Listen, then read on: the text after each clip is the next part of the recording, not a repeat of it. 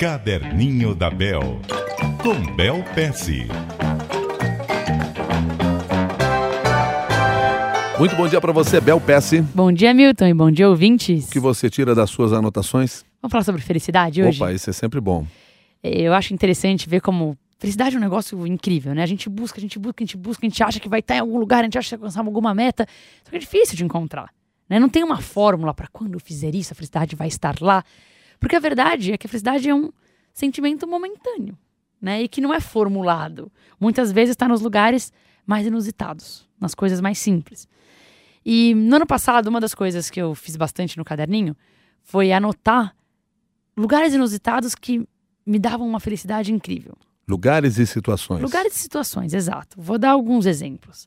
É, na fase nova, a gente tem algumas pessoas que não moram em São Paulo e trabalham com a gente. Os nossos desenvolvedores não moram em São Paulo. E numa conversa recente, ele falou: Bel, vou mudar pra aí. Eu vou estar aí com vocês todo dia e tal. Nossa, a minha felicidade nessa conversa não estava no papel.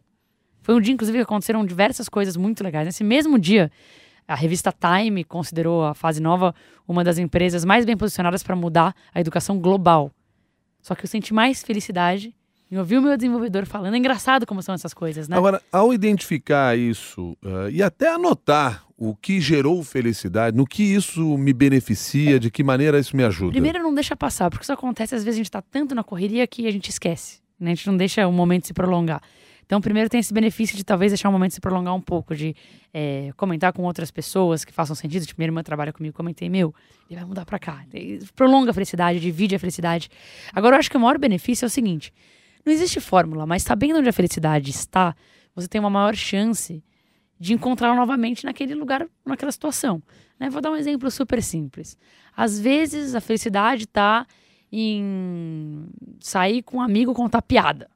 Né? Você se mata de rir com umas piadas que são até sem, sem, sem graça, mas não sei porquê. Com aquele amigo, naquele local que você vai, é engraçado, te faz bem.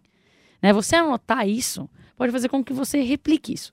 E claro, às vezes a segunda vez não é igual à primeira vez.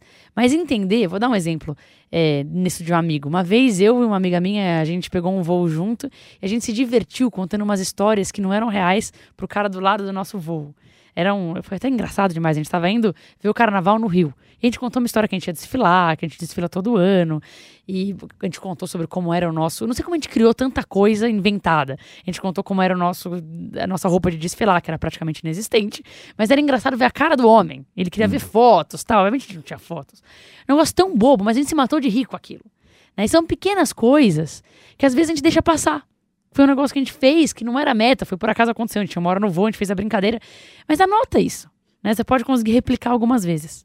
Então, anote o que gerou a sua felicidade. O que te fez bem. Está anotado aqui.